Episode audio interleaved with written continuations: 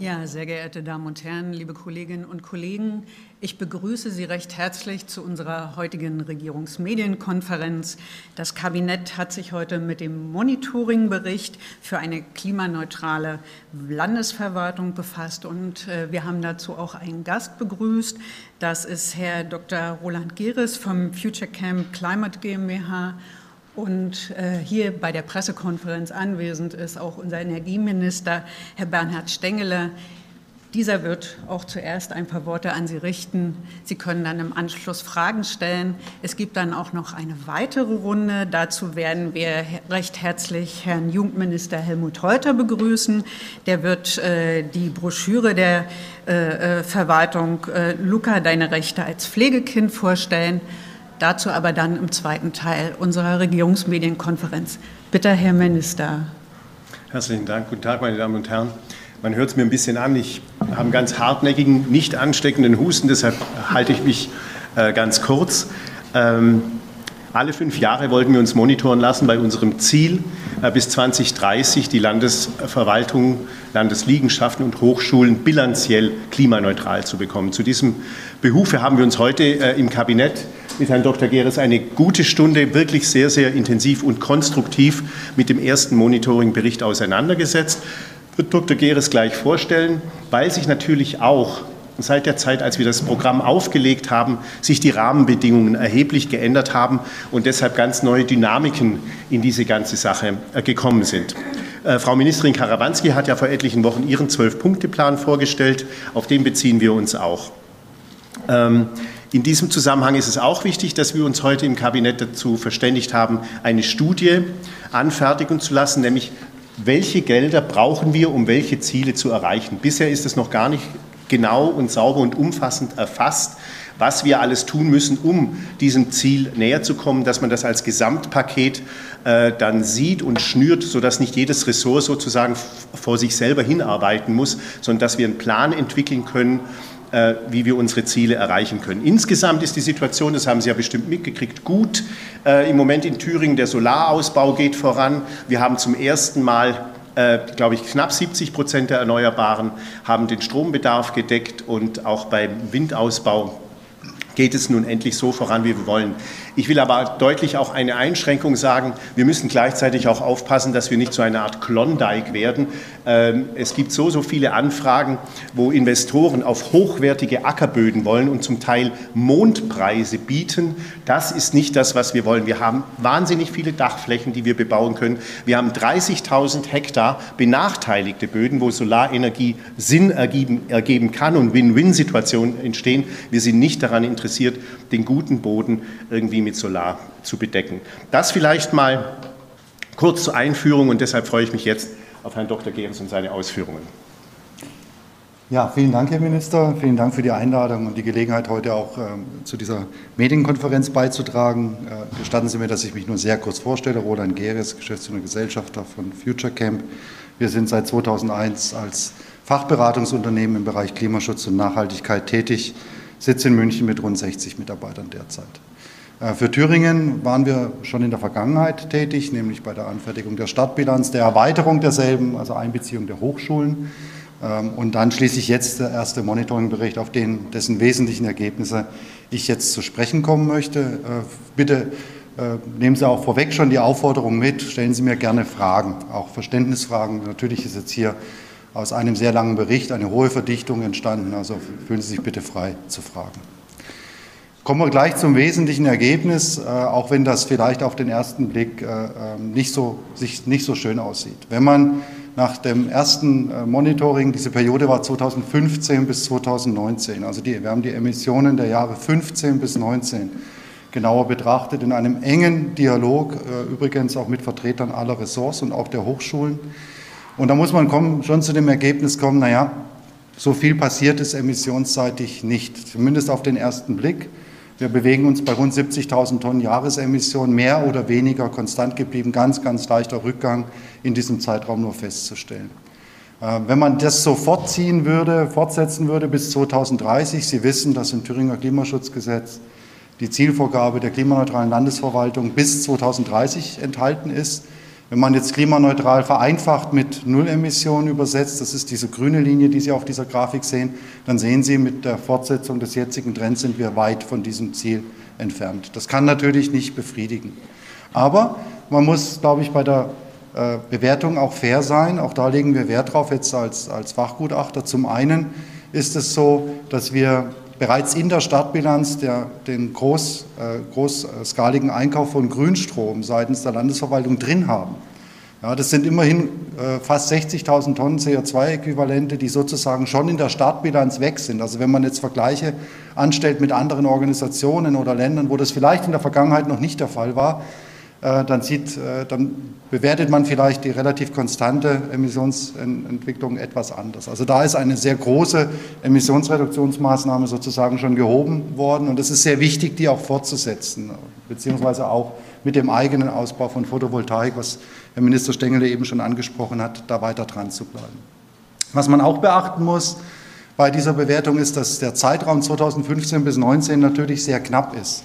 In diesem Zeitraum fiel auch noch die Erweiterung der Bilanz über, äh, mit den, über die Landesverwaltung im engeren Sinne hinaus auf die Hochschulen. Ähm, und ja, äh, es war der Bedarf da, sehr viele vorbereitende äh, Maßnahmen zu ergreifen, also auch dann das ein oder andere Normenwerk äh, innerhalb des Landes ranzugehen, Arbeitsgruppen zu bilden, überhaupt erstmal geeignete Personen zu finden und so weiter und so weiter. Jeder, der in der Praxis tätig ist, weiß, dass das auch Zeit einfach beansprucht. Deswegen glaube ich, darf man das jetzt auch nicht überkritisch bewerten, dass wir noch nicht keine erkennbare Trendwende in der Emissionsentwicklung haben. Die brauchen wir allerdings, also da beißt auch die Maus keinen Faden ab, wenn ich das mal flapsig formulieren darf, zumal mit der Emissionsentwicklung, die Sie auf dieser Folie sehen, auch erhebliche Kostenrisiken verbunden sind, auch für künftige Landeshaushalte. Nicht nur aufgrund der deutlich gestiegenen Energiekosten, also etwa 70 äh, Prozent der Emissionen, die Sie hier sehen, ist durch den Wärmebedarf der Liegenschaften verursacht, etwa weitere 15, 16 Prozent durch den Fuhrpark. Ja, um Ihnen mal ein Gefühl zu geben, wo die Emissionsschwerpunkte liegen. Und äh, wie Sie vielleicht auch hier in dieser Runde wissen, sind all diese Emissionsquellen auch Gegenstand der CO2-Bepreisung durch den nationalen Emissionshandel genauso wie durch den europäischen. Und die Preise dort steigen, werden auch weiter steigen in der Zukunft. Und es bringt natürlich dann auch ein Haushaltsrisiko mit sich. Deswegen auch aus finanzieller Sicht ist es durchaus geboten, zu schauen, wie man hier äh, die Emissionen weiter reduzieren kann und anstatt CO2-Kosten zu bezahlen, auch zu Einsparungen zu kommen, die sich in künftigen Haushalten auch als Einsparung äh, niederschlagen. Dann CO2-Kosteneinsparung, aber auch Energiekosteneinsparung. So, die gute Nachricht ist, dass es gelungen ist, auch im engen Dialog mit den, mit den ähm, ja, Vertretern, Vertreterinnen aus den jeweiligen Ressorts. Das war ja ein Prozess, das Projekt, über das ich hier berichte, das äh, über ein gesamtes Jahr äh, lief, auch mit mehreren Arbeitstreffen. Und äh, gemeinsam ist es dann doch schon gelungen, auch herauszuarbeiten, wo wir denn landen könnten mit bestimmten Emissionsreduktionsmaßnahmen, auf die ich auch gleich zu sprechen komme, ähm, wenn wir äh, da mehr auch mehr Mittel äh, dafür bereitgestellt werden. Das ist natürlich erforderlich, das ist klar. Ähm, und das sehen Sie jetzt hier die, in dieser Grafik, wenn man jetzt weitere Maßnahmen ergreift, welche das sind, da komme ich gleich drauf zu sprechen, dann kommt man doch auf einen sehr beachtlichen Emissionsrückgang von mehr als 40 Prozent bis zum Jahr 2030. Das ist sehr viel im Zeitraum von knapp neun, elf Jahren hier rechnerisch, faktisch. Wir beziehen uns ja hier noch auf 2019. Faktisch, wie Sie wissen, sind wir im Jahr 2023. Das ist also nicht mehr viel Zeit. Sich das jetzt als Ziel zu setzen, wäre schon sehr, sehr ehrgeizig. Ähm, auch dann kommt man natürlich nicht auf, den, auf die Nullemission. Das ist allerdings auch nicht definiert im Thüringer Klimaschutzgesetz, sondern die, der bilanzielle äh, Ausgleich ist dann eben das Mittel, zu dem man greifen muss. Aber Vorrang muss natürlich die Reduktions, Emissionsreduktion haben. Auch das ist heute, glaube ich, äh, einhellig so, so gesehen worden, wenn ich mir erlauben darf, aus, aus der Sitzung ja, zu zitieren.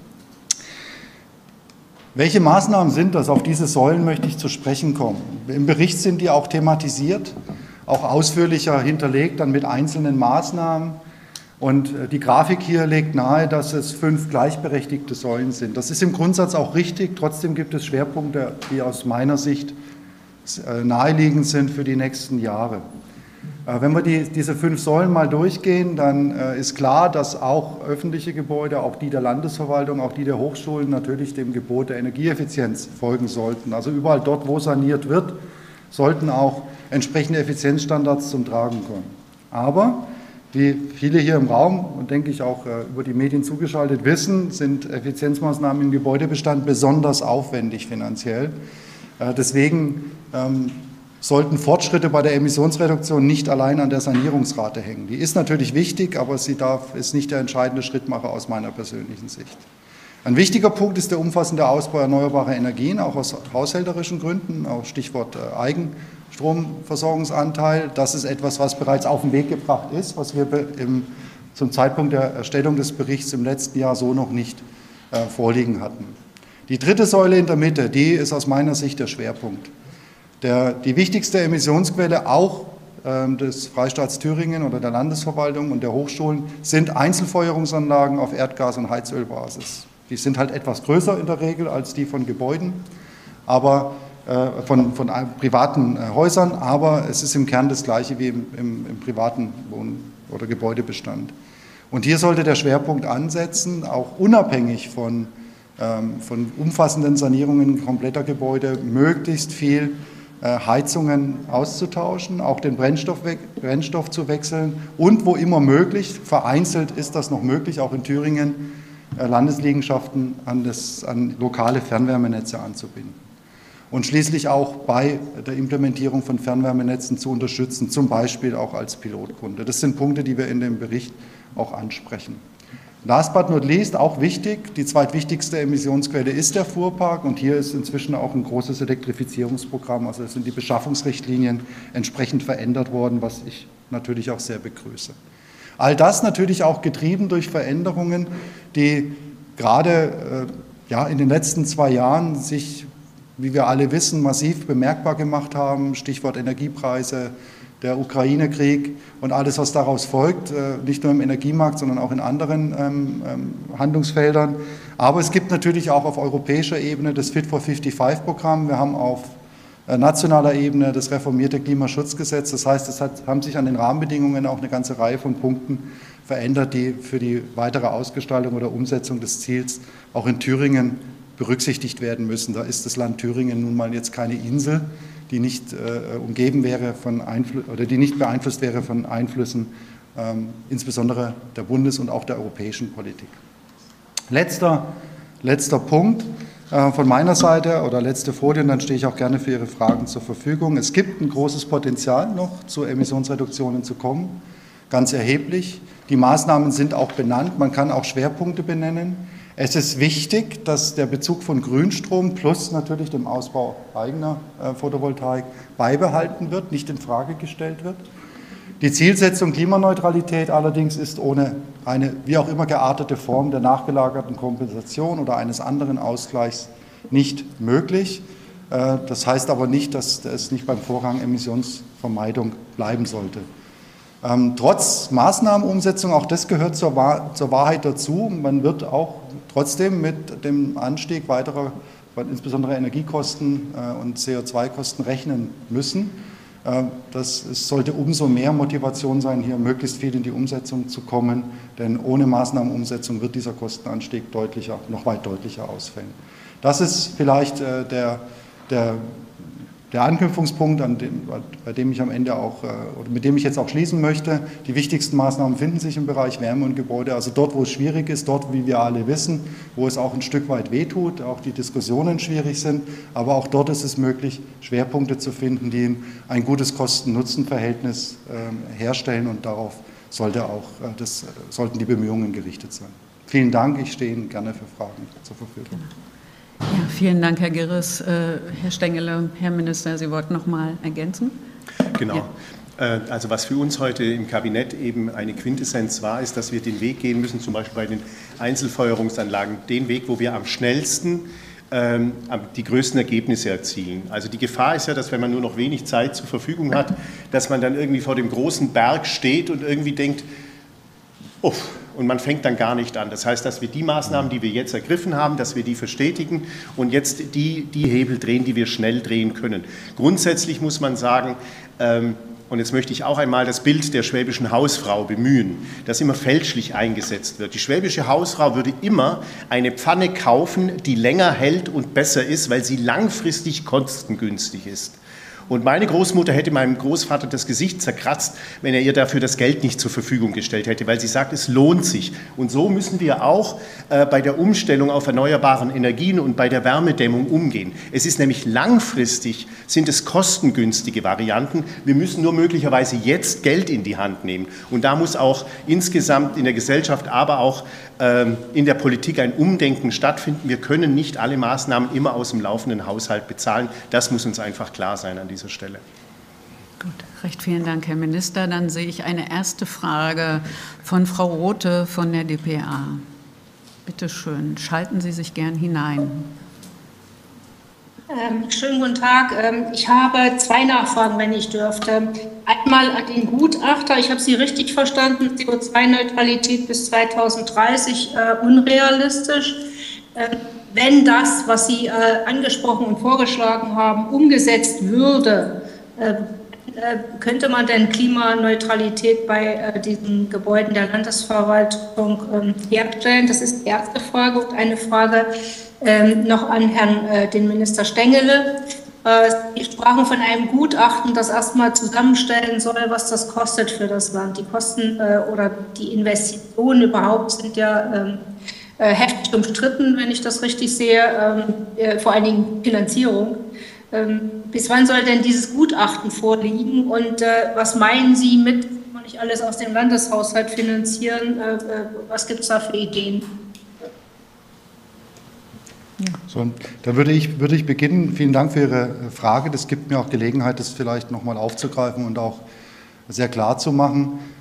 CO2-Neutralität im Sinne von Nullemission ist nicht erreichbar bis 2030. Das ist meine Aussage. So ist aber das Ziel ja im Landesklimaschutzgesetz nicht definiert. So ist es übrigens auch nicht im Bundesklimaschutzgesetz definiert, sondern dort lautet die Definition Netto Null. Äh, das ist auch leitend für die gesamte europäische Klimapolitik. Äh, allerdings ist das Thüringer Klimaschutzgesetz deutlich älter. Thüringen war da ja auch ein Stück weit Vorreiter, relativ früh äh, dran. Also es ist letztlich eine Frage auch, welche Zielsetzung man äh, sich äh, als, auch als Formulierung ins Gesetz nimmt. Wenn ich bei der jetzigen Formulierung bleibe, dann ist es trotzdem äh, unzweifelhaft so. Natürlich wäre es theoretisch möglich, auch im Wärmebereich mit unendlich viel Geld, unendlich viel Fachpersonal und jederzeit verfügbaren Handwerkern auf Nullemission zu kommen. Äh, damit habe ich das jetzt etwas ironisch beschrieben, dass das so nicht, äh, nicht realistisch ist, glaube ich, muss man auch als Gutachter zur Kenntnis nehmen und deswegen die Aussage so, wie ich sie getroffen habe. Aber auch nach wie vor, äh, auch dazu würde ich stehen, wenn es gelingt, sich in diese Richtung zu bewegen, wäre das sehr, sehr beachtlich. Das ist ein ambitioniertes Ziel, ja, damit es nicht missverstanden wird.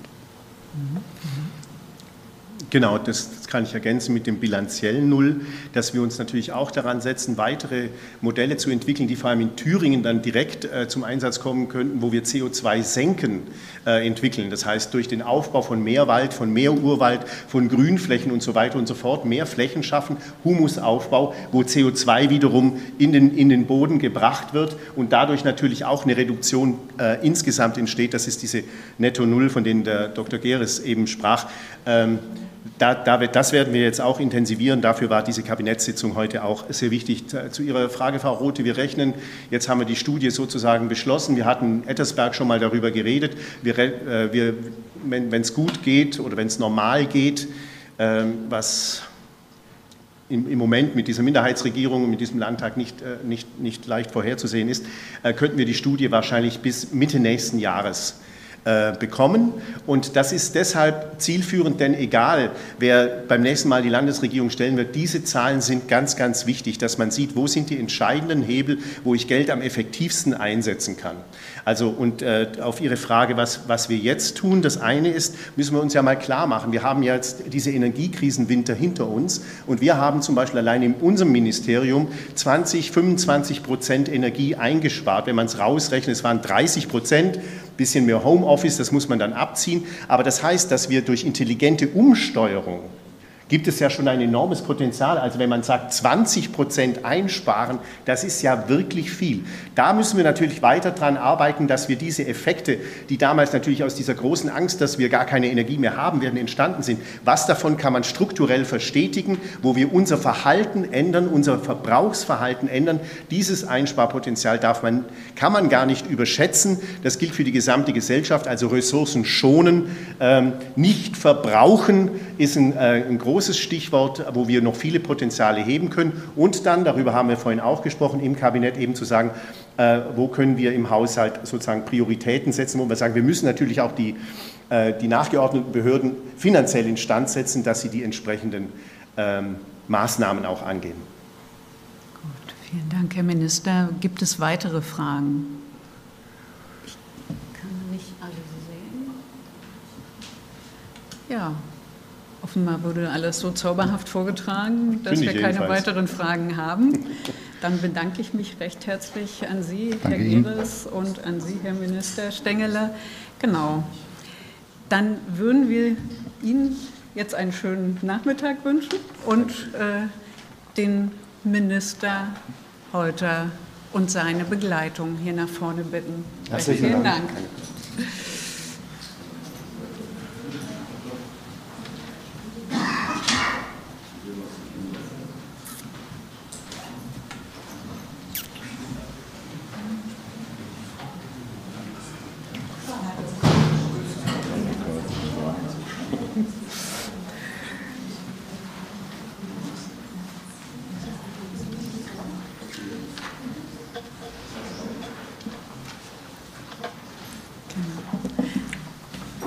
Dann sage ich auch noch kurz was dazu, wen wir hier außer dem Minister begrüßen dürfen.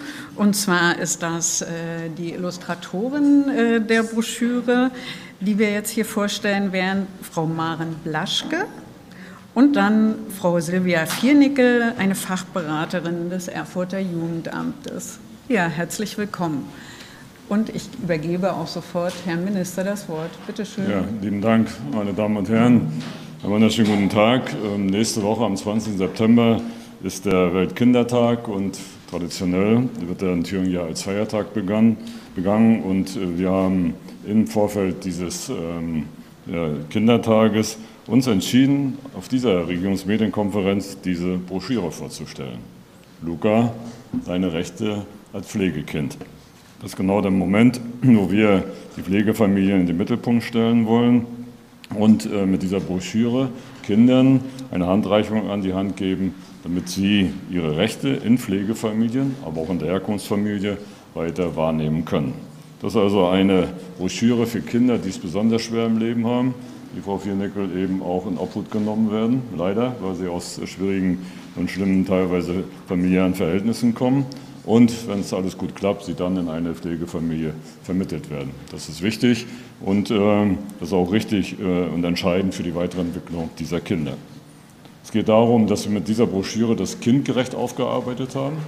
Also es ist keine hochwissenschaftliche Broschüre, wobei der Inhalt sehr wissenschaftlich ist, aber er ist kindgerecht aufgearbeitet. Und es geht darum, dass Kinder auch in Pflegefamilien selbstbestimmt leben können. Kinderrechte Darüber haben wir schon mehrfach gesprochen, sind unwahrscheinlich wichtig. Wir wollen ja, ich zumindest möchte das, dass sie sowohl im Grundgesetz auch in der Landesverfassung von Thüringen auftauchen.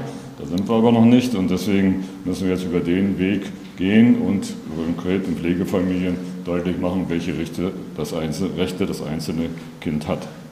Wir haben es leider in Thüringen immer wieder mit Kinderschutzfällen zu tun. Äh, ich habe den August genutzt, mich auch in den Einrichtungen der Kinder- und Jugendhilfe umzuschauen. Habe selbst solche Kinder und Jugendlichen kennengelernt, die aus solchen Verhältnissen kommen. Das sind schon beeindruckende Erlebnisse, die man dort mitnimmt. Und da kommt man zu dem Schluss, man kann für Kinder sowieso nicht genug tun, aber gerade für diese Kinder muss man noch viel mehr tun. Und äh, das wäre das Beste und alles geben, damit sie dann aus dieser schwierigen und ja, prekären Situation wieder rauskommen. Es geht also darum, im Rahmen des Kinderschutzes Vorsorge zu treffen. Und ich will hier an dieser Stelle ausdrücklich den Mitarbeiterinnen und Mitarbeitern in den Jugendämtern der Kommunen und in den, in den, Kinderschutzdiensten, aber auch im Landesjugendamt, das ist beim Ministerium bei mir integriert, verortet, danken für ihr Engagement, weil diese Kolleginnen und Kollegen führen ja, äh, ein Leben und eine, ihre Arbeit doch mehr oder weniger nicht in der Öffentlichkeit durch, sondern das ist so mehr im Verborgenen. Das ist auf der einen Seite gut so, aber auf der anderen Seite sollten wir gerade dieses Engagement öffentlich würdigen. Das möchte ich heute hier auch unbedingt tun. Und natürlich gehören auch die dazu, von denen ich schon gesprochen habe, äh, nämlich diejenigen, die diese Heime, diese Einrichtungen, der Jugendhilfeeinrichtungen am Leben erhalten. Das sind die Träger und die Mitarbeitenden in diesen Einrichtungen. Ja, und es sind eben zahlreiche Pflegefamilien. In der äh, Pressemitteilung, die Ihnen ja auch übergeben wurde, können Sie lesen, dass wir eben 2000 Kinder in Pflegefamilien aktuell in Thüringen haben. Es geht äh, immer darum zu prüfen, was mit einem Kind passiert, welches in Obhut genommen wird. Äh, ist es möglich, dieses in eine Pflegefamilie zu vermitteln? Ich würde sagen, das ist die bevorzugte Maßnahme, wenn es eben äh, bei der Inobhutnahme geht.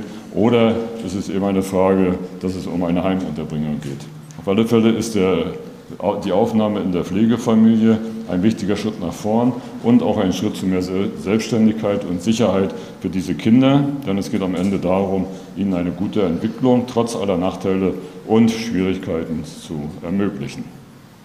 Schutzkonzepte ist ein großes Wort. Wir haben mehrfach darüber gesprochen. Äh, alle müssen Schutzkonzepte entwickeln. Das betrifft die Schulen genauso wie die Kindergärten, betrifft aber auch die Vereine und die Institutionen. Wir haben das, bin ja auch Sportminister, das auch im Bereich Sport immer wieder diskutiert und die Sportvereine, auch der Landessportbund, arbeiten genau an solchen Schutzkonzepten. Hier und heute geht es nun konkret um Schutzkonzepte in den Pflegefamilien. Auch darauf nimmt die Broschüre Bezug. Ähm, weil es ja wichtig ist, diese Kinder weiterhin zu schützen. Und hier geht es darum, wie schon betont, kindgerecht auch diese Dinge darzustellen. Die Schutzkonzepte in Pflegefamilien sind gesetzlich verpflichtend seit, 2020, seit 2021 und das mit dem Sozialgesetzbuch 8, also mit dem Kinder- und Jugendstärkungsgesetz. Äh, wir haben uns in Thüringen die Frage gestellt, wie kann man das eigentlich sinnvoll umsetzen, dass also den Familien auch eine Handreichung äh, übergeben wird, wie sie dann ihre Schutzkonzepte in ihrer Familie jeweils umsetzen können. Und dabei ist es wichtig, dass die Kinder, die sich in der Pflegefamilie befinden, über ihre Rechte aufgeklärt werden. Und das genau passiert mit dieser Broschüre. Diese Broschüre richtet sich an zwei bis achtjährige und sie soll das Bewusstsein bei allen, nicht nur bei den Kindern, sondern auch bei den Erwachsenen anregen und schaffen, dass es hier um Rechte geht. Es sind einige Kinderrechte ausgewählt worden. Von den 41, die die UN-Kinderrechtskonvention vorschreibt oder ja, vorgibt, äh, sind elf hier abgebildet. 41 hatten wir irgendwie ein dickes Buch machen müssen, was dann schon wieder nicht mehr so richtig kindgerecht gewesen wäre. Also es geht um die wesentlichen Dinge, die uns wichtig erschienen, die hier abgebildet sind. Wir haben genau das rausgesucht, was wichtig ist. Und einen Punkt möchte ich herausheben, das ist äh, der, dass es sich um zwei Familien handelt, mit denen ein Kind dann umgehen muss. Das ist die Herkunftsfamilie und das ist die Pflegefamilie. Die Herkunftsfamilie wird dem Kind ja nicht genommen. Und es hat ja auch das Recht, in die Herkunftsfamilie zeitweilig wieder zurückzukehren. Und genau dieses Verhältnis zwischen Pflegefamilie und der abgebenden Familie äh, zu wahren und auch produktiv zu gestalten, ist ein Recht der Kinder. Und das kommt hier in der Broschüre zum Ausdruck. Und das ist auch in anderen äh, Rechten so, die hier also ganz konkret auch ähm, dann dargestellt sind. Diese Publikation ist jetzt 3000 Mal gedruckt worden und wird über die Jugendämter dann auch an die Pflegefamilien verteilt. Kinderschutz, das habe ich betont, äh, spielt eine große Rolle. Wir legen heute den Fokus auf den Kinderschutz in den Pflegefamilien, durch die Pflegefamilien. Das ist sehr wichtig. Und ähm, Kinderschutz spielt bei uns eine große Rolle. Seit 2020 ist geregelt, dass wir einen Landesbeauftragten für den Kinderschutz haben und die Bekämpfung sexueller Gewalt ist ebenfalls sein Anliegen. Das ist bekanntermaßen mein Staatssekretär Professor Winfried Speitkamp, der diese Aufgabe wahrnimmt. Die Zusammenarbeit der zahlreichen Akteure im Themenfeld Kinderschutz zu stärken, das ist eines der Ziele, wenn es äh, um den Landesbeauftragten geht und dabei auch die verschiedenen Aktivitäten der Politik, der Praxis und der Wissenschaft miteinander zu verknüpfen und natürlich auch, was die Arbeit der Regierung insgesamt betrifft, dies ressortübergreifend zu koordinieren. Schulen, Kindergärten, Vereine haben ein Kinderschutzkonzept oder sind dabei, dieses zu erarbeiten oder auch zu überarbeiten. Das sind wichtige Momente, dass also der Kinderschutz auch an diesen Einrichtungen ganz konkret ein, äh, ankommt. Und zur Unterstützung derer, die sich damit beschäftigen, neben dem, was Jugendämter natürlich leisten, nochmal dick unterstrichen, äh, haben wir eine Geschäftsstelle äh, eingerichtet und auch ein Landesprogramm Kinderschutz auf den Weg gebracht. Schutzkonzepte sind nie fertig. Müssen immer wieder hinterfragt werden, müssen fortgeschrieben werden. Die müssen aber wesentlich, und das ist das Entscheidende, gelebt werden und von allen Beteiligten auch missachtet werden, damit es eben nicht zu den äh, ja, Dingen von Gewalt oder Missbrauch im schlimmsten, im schlimmsten Fall dann auch ganz konkret kommt. Ich möchte auch werben. Wir brauchen mehr Pflegefamilien. Leider nehmen die Fälle von Kindeswohlgefährdung zu und damit auch die Entscheidung der Jugendämter, Kinder in Obhut zu nehmen.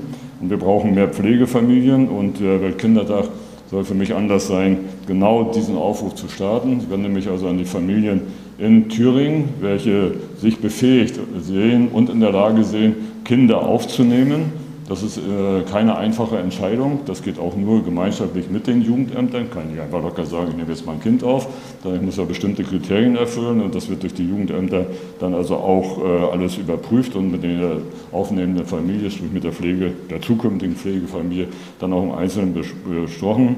Aber ich will deutlich sagen, liebe Thüringerinnen und Thüringer, liebe Familien in Thüringen, wenn Sie sich in der Lage sehen, ein Kind aufzunehmen, dann melden Sie sich bei Ihrem Jugendamt und klären dort die Einzelheiten. Wir brauchen Sie, wir brauchen Ihre Familie, um Kindern, die nicht den Schutz und ja, das Wohlfühlen in der Familie haben, diesen Kindern genau das zu ermöglichen. Und das bedeutet Verantwortung. Ich denke schon, dass äh, viele diese Verantwortung übernehmen können. Aber es muss ein wohlbedachter Schritt sein.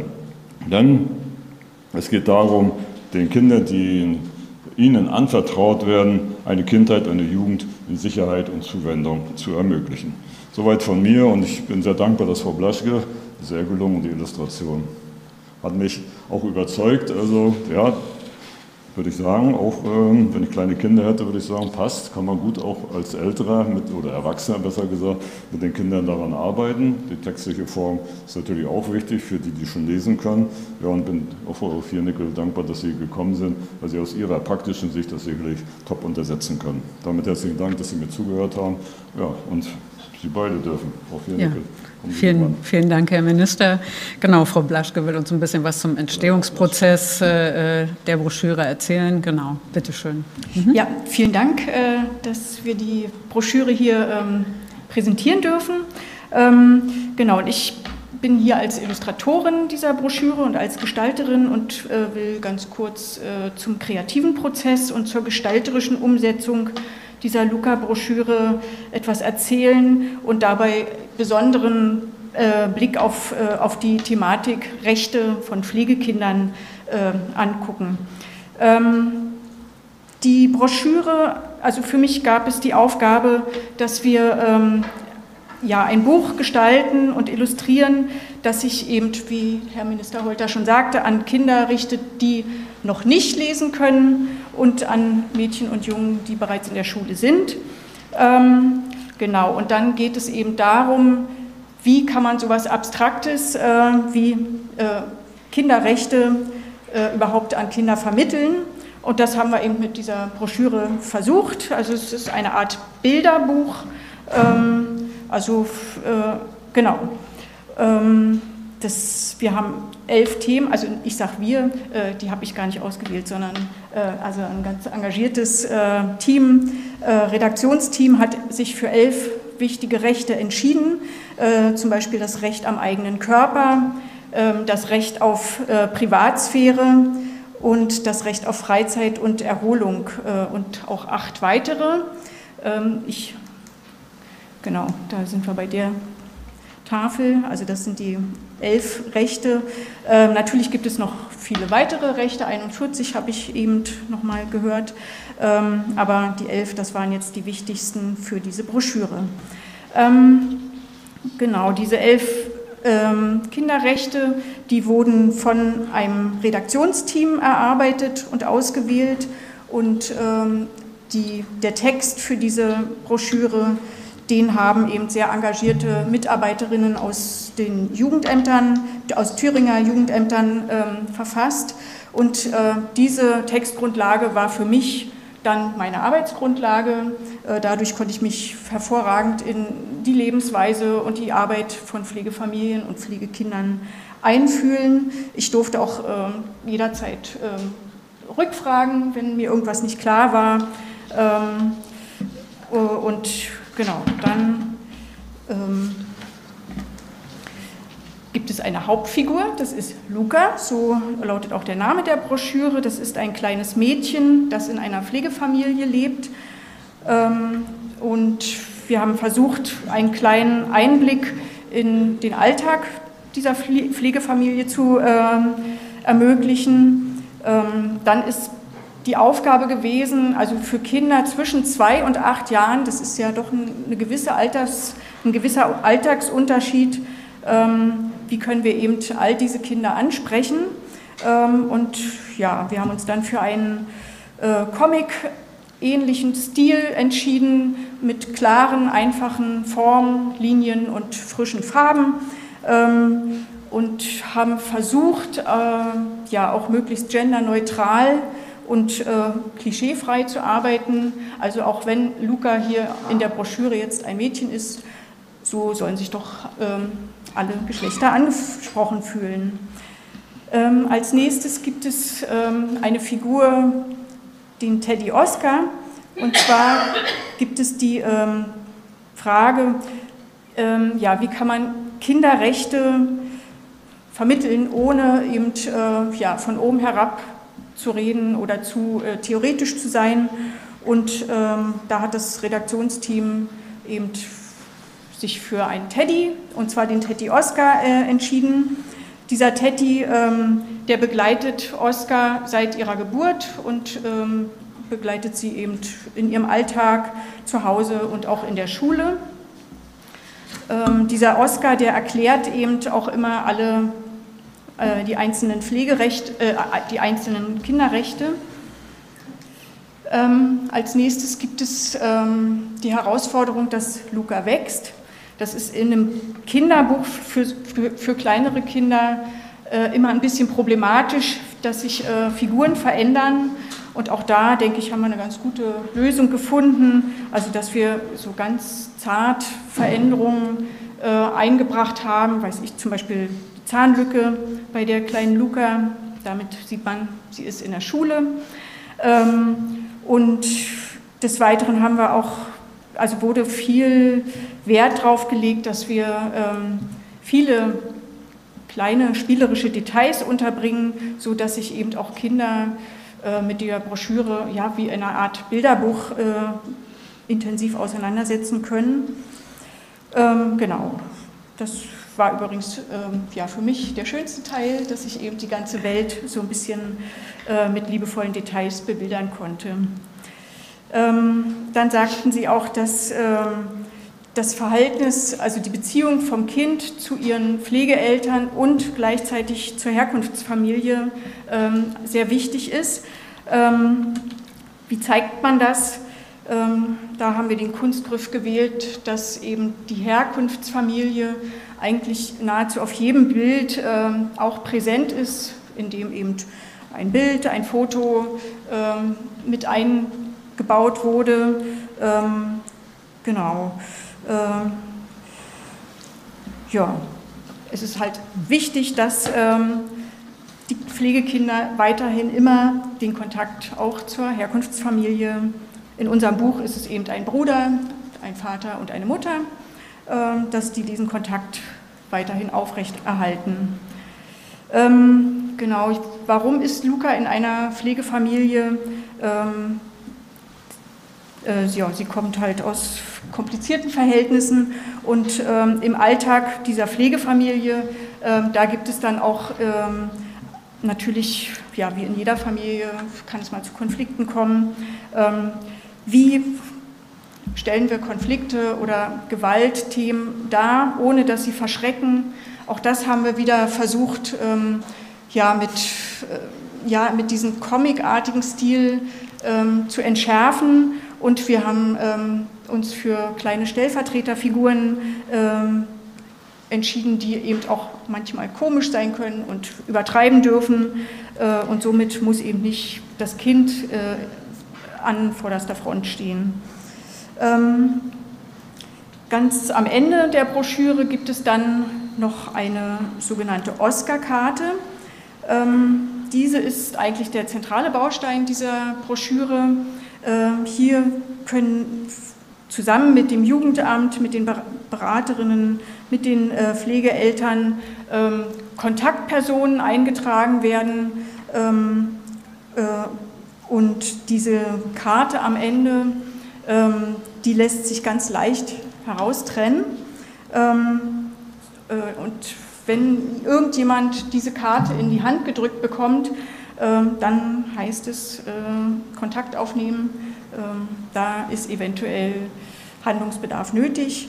Äh, und das haben wir versucht mit dieser Broschüre zu vereinfachen und zu ermöglichen. Ich persönlich möchte mich noch ganz herzlich für die sehr angenehme Zusammenarbeit, Zusammenarbeit mit Frau Viernickel und Frau Vorpal äh, bedanken und auch Herrn Müller. Ähm, ja, und dass Sie die Broschüre für gelungen halten, das haben Sie ja eben schon erwähnt. Gut. Ich bedanke mich. Recht herzlichen Dank, Frau Blaschke. Dann übergebe ich auch gerne an Frau Viernicke nochmal das Wort, äh, die zur Situation der Jugendhilfe äh, aus, aus kommunaler Sicht ausführen wird. Ja. Mhm. Also ganz vorab würde ich vielleicht ganz gerne noch mal kurz ähm, darauf zurückkommen, wie dieses Buch sozusagen ähm, oder wie die Idee für dieses Buch in uns gewachsen ist oder entstanden ist. Wir waren im Jahr 2021 im Sommer relativ ähm, ähm, schnell da, also vor die Herausforderung gestellt, Schutzkonzepte in Pflegefamilien zu entwickeln. Und zwar für jedes einzelne Pflegekind, was sich in einer Pflegefamilie befindet, ein ganz individuelles Schutzkonzept. Und da waren so ganz viele Fragezeichen, wie setzt man das um, wie soll das aussehen. Ähm, die Thüringer Jugendämter haben zusammengesessen und haben überlegt.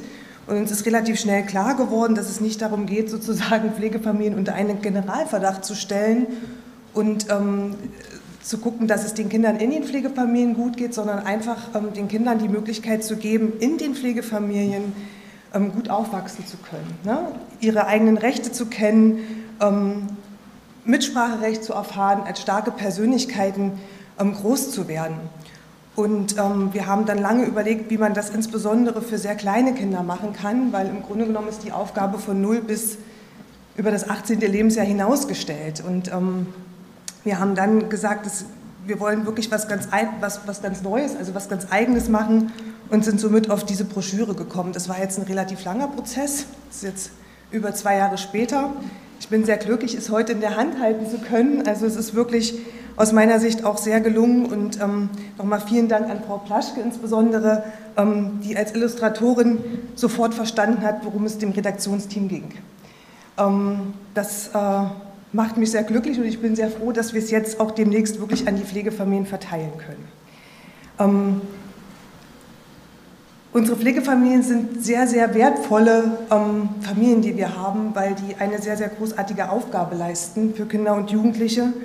Ähm, insbesondere ähm, ein großer Spagat zwischen Familie, Herkunftsfamilie und allem, was dazu gehört. Die Pflegefamilien nehmen Kinder auf, die in der Regel ähm, oder meistens ja, ähm, schon sehr viel mitbringen und sehr viel in ihrem Rucksack tragen, ähm, in ihrer Herkunftsfamilie einiges erlebt haben. Ähm, das ist auch bei den, bei den Kindern so, die noch sehr, sehr jung sind. Und ähm, was vielleicht nochmal wichtig ist, dabei zu erwähnen, ist, dass Pflegefamilien, ähm, Sie haben geworben um Pflegefamilien, ich kann das nur nochmal unterstreichen, wir brauchen immer Pflegefamilien, der Bedarf ist sehr, sehr groß. Wichtig ist, dass Pflegefamilien wissen, dass wir sie unterstützen, dass die Jugendämter für die Pflegefamilien da sind, dass wir Angebote haben, wenn es wenn die Familien Unterstützung brauchen, die sozusagen für sie zur Verfügung stehen. Das sind individuelle Hilfsangebote für die Kinder, aber auch für die Pflegeeltern, ähm, bis hin zur Supervision für Pflegeeltern. Ne? Ähm, wie sieht es aus, wenn man Pflegefamilie werden will? Man bewirbt sich beim Jugendamt, ähm, spricht dort erstmalig vor und das Ganze ist dann ein etwas längerer Prozess, weil es darum geht, sozusagen als Bewerber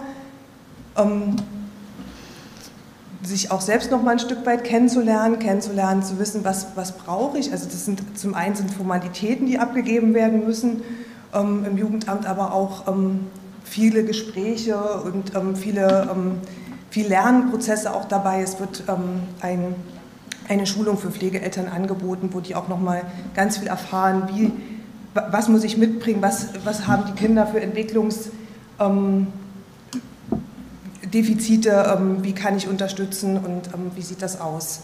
Ähm, Genau, und äh, dieser Prozess dauert bei uns im Erfurter Jugendamt ungefähr ein Dreivierteljahr, bis das abgeschlossen ist. Und in dieser Zeit ähm, werden ganz viele Fragen immer wieder auch mit den Pflegepersonen besprochen, ähm, in der sozusagen die Pflegepersonen sich auch immer wieder klar darüber werden können, ähm, was möchte ich oder was kann ich leisten und was ist so das, was, was, was ich leisten, also was das Kind vielleicht auch mitbringen kann. Und so entwickeln wir Bewerberprofile, genauso wie wir Kinderprofile haben, um möglichst gut die richtigen Pflegeeltern mit dem richtigen Kind zusammenzubringen. Ähm, genau, also ich, wie gesagt, ich will nochmal aufrufen, ähm, den Mut zu haben, ähm, diesen Schritt zu gehen.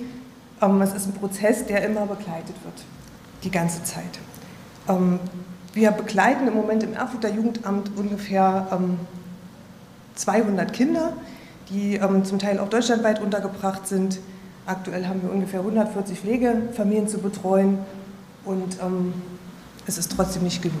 Wir vermitteln Kinder zwischen 0 und 6. Ja, gut. Dankeschön. Vielen Dank auch an Sie, Frau Viernicke. Ja, es besteht dann die Möglichkeit, Fragen zu stellen.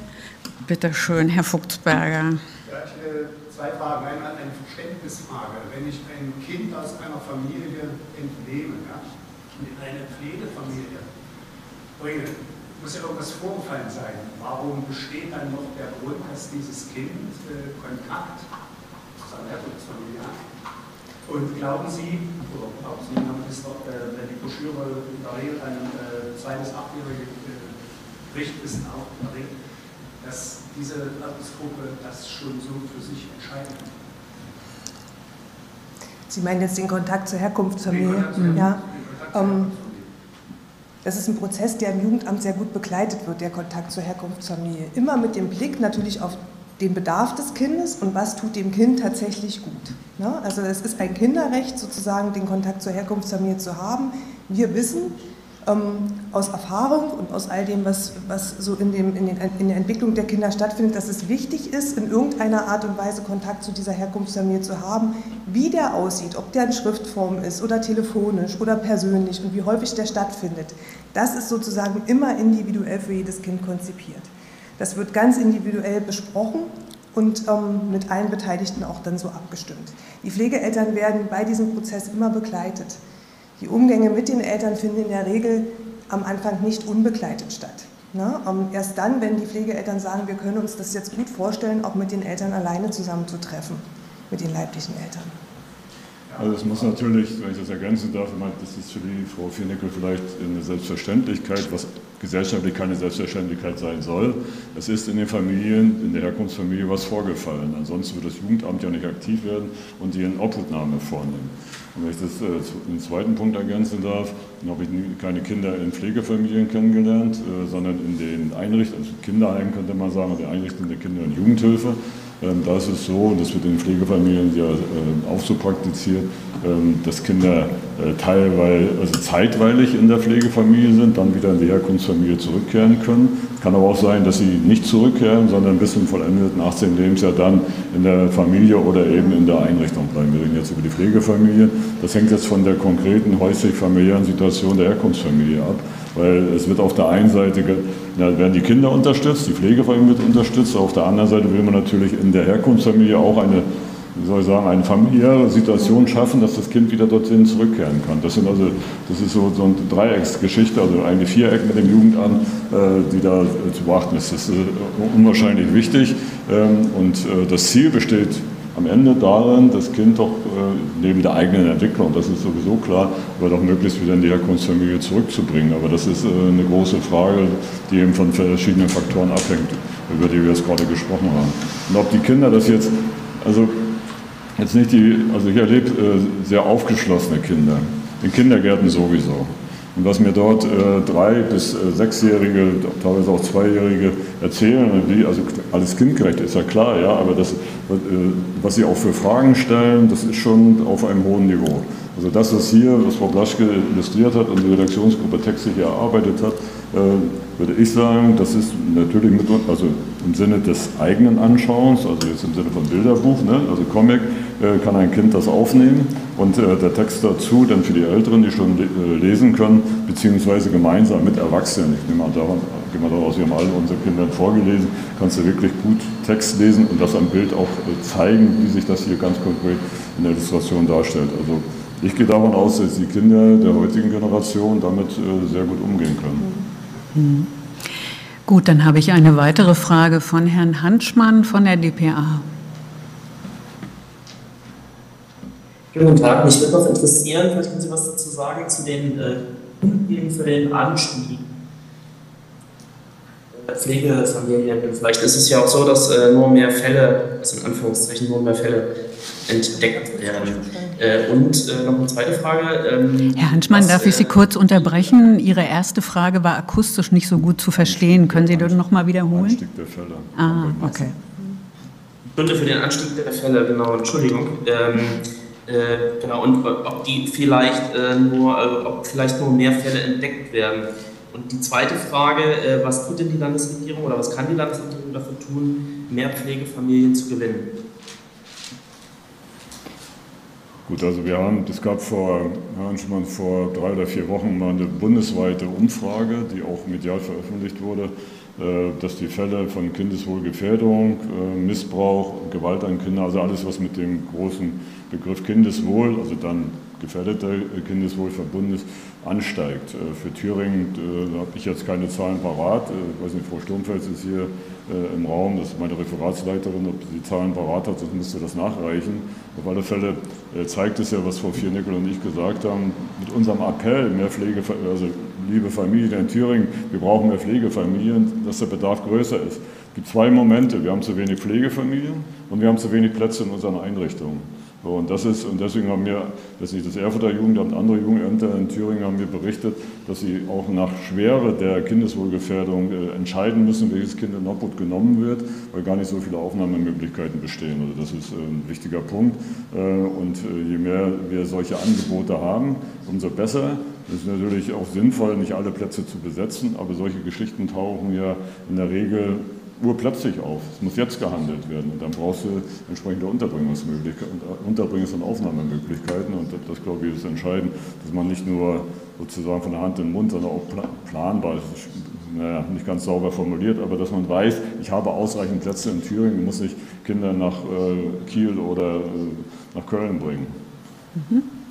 Jetzt haben Sie Zahlen für Erfurt? Ja, wobei ähm, also diese, diese akute Obhutnahme ähm, wird meistens, da werden die Kinder meistens tatsächlich in Einrichtungen untergebracht, weil wir einfach noch weniger als ähm, Pflegefamilien sagen, wir sind über einen bestimmten Zeitraum bereit, ein Kind aufzunehmen oder auf Dauer auch aufzunehmen, ähm, haben wir Bereitschafts- und Kurzzeitpflegestellen, also die wirklich in der, in der akuten Situation aufnehmen. Die Kinder, die wir in, äh, ja, in Pflege vermitteln, in Vollzeitpflege vermitteln, sind in der Regel schon etwas länger vorher anders, anderweitig untergebracht. Ähm, und die Perspektive wird dann geklärt. Also geht es um eine Rückführung in den elterlichen Haushalt oder soll die Perspektive des Kindes woanders sein? Ähm, diese Fälle, oder ja, tatsächlich ist statistisch ist es so, dass das ansteigt. Ähm, das ist auch etwas, was wir gerade merken, dass wir einfach immer mehr Kinder haben, die vermittelt werden müssen, gerade insbesondere in dem Alter zwischen 0 und 6. Ähm, was äh, Thüringen dafür machen kann, mehr Pflegefamilien zu gewinnen, einfach, ich denke, wichtig ist es, einen Aufruf zu starten. Ähm, wir, wir als Erfurter Jugendamt versuchen die Pflegestellen so gut wie möglich zu unterstützen. Ähm, aber es ist natürlich auch für alle diejenigen, die Pflegestelle werden oder Pflegefamilie werden, ähm, schon ein tiefgreifender Einschnitt in das persönliche Leben. Das muss man einfach so sagen. Das ist eine Veränderung, die man sich gut überlegen muss. Mhm. Gut, gibt es weitere Fragen? Sehe ich nicht. Dann bedanke ich mich recht herzlich bei Frau Blaschke, bei Frau Viernicke und bei Ihnen, Herr Minister. Genau, in eigener Sache die Regierungsmedienkonferenz in der nächsten Woche. Da ist das Kabinett auf einer Arbeitsklausur auf Schloss Ettersburg. Äh, die Einladung, äh, wann die Konferenz dann stattfindet, wird Ihnen dann natürlich in bewährter Weise vorher zugehen. Also Soweit. Äh, mit anschließender Pressekonferenz. Genau. Mhm. Genau. Gut, dann recht vielen Dank. Vielen Dank auch an die Gebärdenverdolmetschung. Genau.